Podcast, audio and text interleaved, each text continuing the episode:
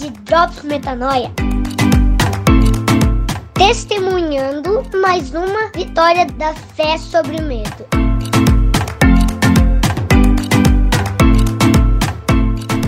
Oi, eu sou a Mari e eu queria falar com você de algo bem íntimo, porque eu tô com vontade de saber se do lado daí você também passa por isso ou sou só eu que vivo esses momentos. O que eu queria te contar é que tem dias que no que eu abro os olhos de manhã, vem a lembrança de que existe algo que eu quero muito e que eu não estou experimentando aquilo na minha realidade agora. E por sentir falta de algo que é importante para mim, eu começo, sem controlar, simplesmente é uma consequência, começam a vir na minha mente erros ou possibilidades, infinitas possibilidades que me culpam por não ter isso agora, nesse momento da minha vida. E aí eu começo a racionalizar, a repassar onde eu errei, será que eu tô tomando decisões equivocadas, o que, que eu tô fazendo com a minha vida. Os meus erros, em resumo, estariam comprometendo a minha felicidade e não tem nem como Deus me ajudar, porque afinal eu tenho que ajudar Ele a me ajudar, porque do jeito que eu sou não adianta. Não é possível, não dá para ser feliz desse jeito, tomando decisões erradas. Será que eu tô é, totalmente errada nos rumos da minha vida? E aí isso vai me paralisando, me dando uma tristeza assim é, esses pensamentos começam a alterar as minhas emoções. Eu começo a sentir esse aperto no peito, esse nó na garganta, e as minhas emoções vão também alterando meu corpo, tirando a minha vontade de levantar, a minha vontade de me arrumar para encarar o dia. Enfim, essa melancolia vai me deixando lenta, me deixando lenta, desmotivada. E aí eu olho às vezes o meu WhatsApp e eu não tenho vontade de responder as pessoas e parece que eu não tenho nada positivo para dizer, nada positivo para entregar. E aí eu vou entrando num looping de tentar fazer só o essencial para que o mundo não caia na minha cabeça. E com isso eu acabo só fazendo os projetos que são super ultra mega essenciais, mas nem ouso sonhar com projetos futuros que Deus colocou no meu coração. Afinal, eu faço tudo errado e nada vai dar certo, então é melhor eu nem criar mais expectativa nas pessoas de que eu vou ser capaz de fazer algo de bom, porque se eu fizesse coisas boas, talvez eu estaria numa situação diferente. E eu começo a sabotar relações nisso de não responder pessoas, começo a sumir, começo a me isolar num silêncio profundo, numa melancolia, e às vezes eu não consigo nem chorar. Eu simplesmente fico desanimada, sentindo um aperto no meu coração, como se fosse um excesso de ar dentro do meu peito, gelando tudo, e um extremo desânimo de fazer qualquer coisa. Se você se identificou com essa angústia, fica aqui comigo no Drops, que eu acho que eu tenho coisas importantes para te dizer. Se você acompanha o Metanoia, provavelmente você já ouviu a gente falar que os seus pensamentos definem as suas emoções e as suas emoções definem as suas ações. E o que eu queria te lembrar também é que todo pensamento tóxico tem origem em uma crença sobre o próprio Deus, sabia?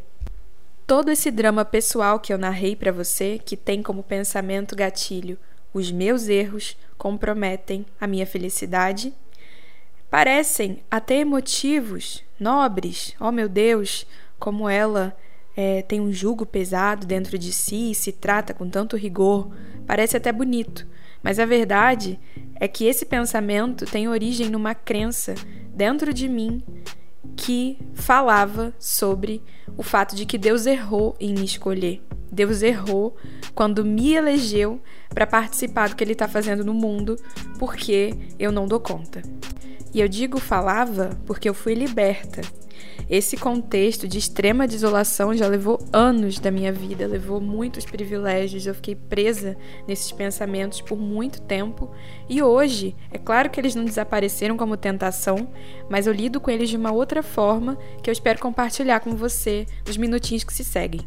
Voltando ao papo do Deus errou. Você já parou para pensar que todas as vezes que você pensa que Deus errou ao te escolher, porque você comete muitos erros. Tá querendo dizer que ele te escolheu porque você acerta e não porque ele te ama? Faz sentido pensar em um Deus, Pai, que tá lá em cima, procurando filhos que fazem o certo e condicionando as bênçãos àqueles que acertam? Eu acho que esse foi exatamente o pensamento que houve no coração de Lúcifer, quando a Bíblia diz que houve comércio no seu coração, né? Por ele achar que acertava, ele se sentiu digno de receber mais do que ele achava que, que estava recebendo. E a esse sentimento deu-se o nome de orgulho.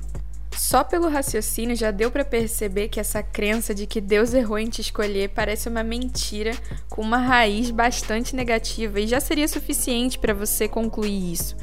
Mas além disso, a Bíblia como ferramenta de apoio embasa totalmente essa conclusão quando a gente lê lá em Mateus 5:45 que Deus faz nascer o sol sobre maus e bons, faz cair chuva sobre justos e injustos.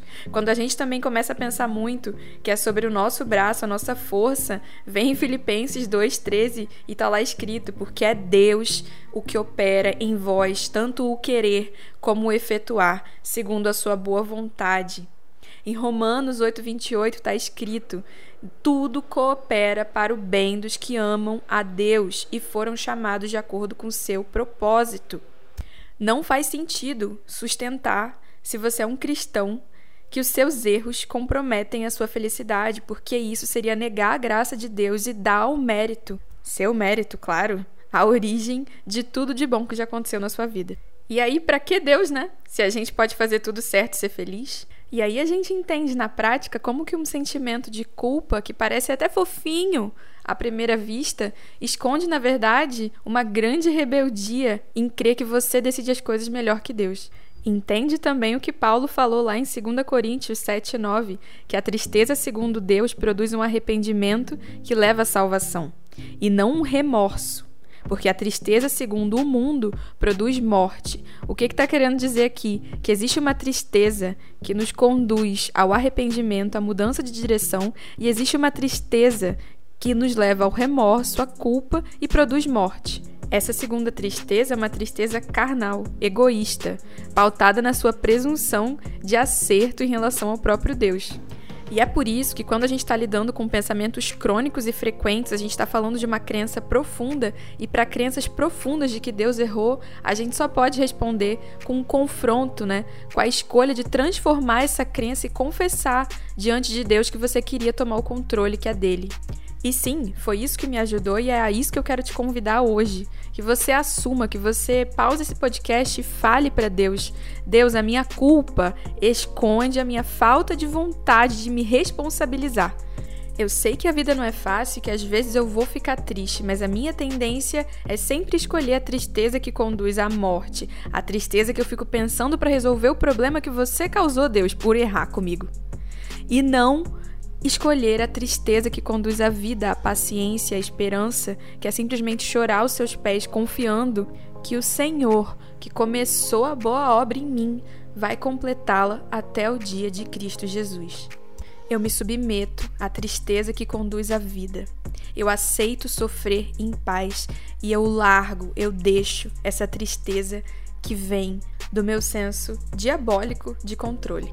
Quando a gente para de glamourizar, né, as coisas que ocultam na verdade crenças totalmente rebeldes ao que Deus disse, há um longo caminho de liberdade que não é fácil, mas é extremamente simples, que é ficar com o que Deus disse, exatamente como Jesus fez no deserto. E a partir de agora, reconciliados, né? Reconciliados porque nós voltamos ao estado original, porque em algum momento da sua vida você dependia de Deus. Nem que fosse como um bebê, nem que fosse como uma criança, você experimentou um lapso dessa verdade.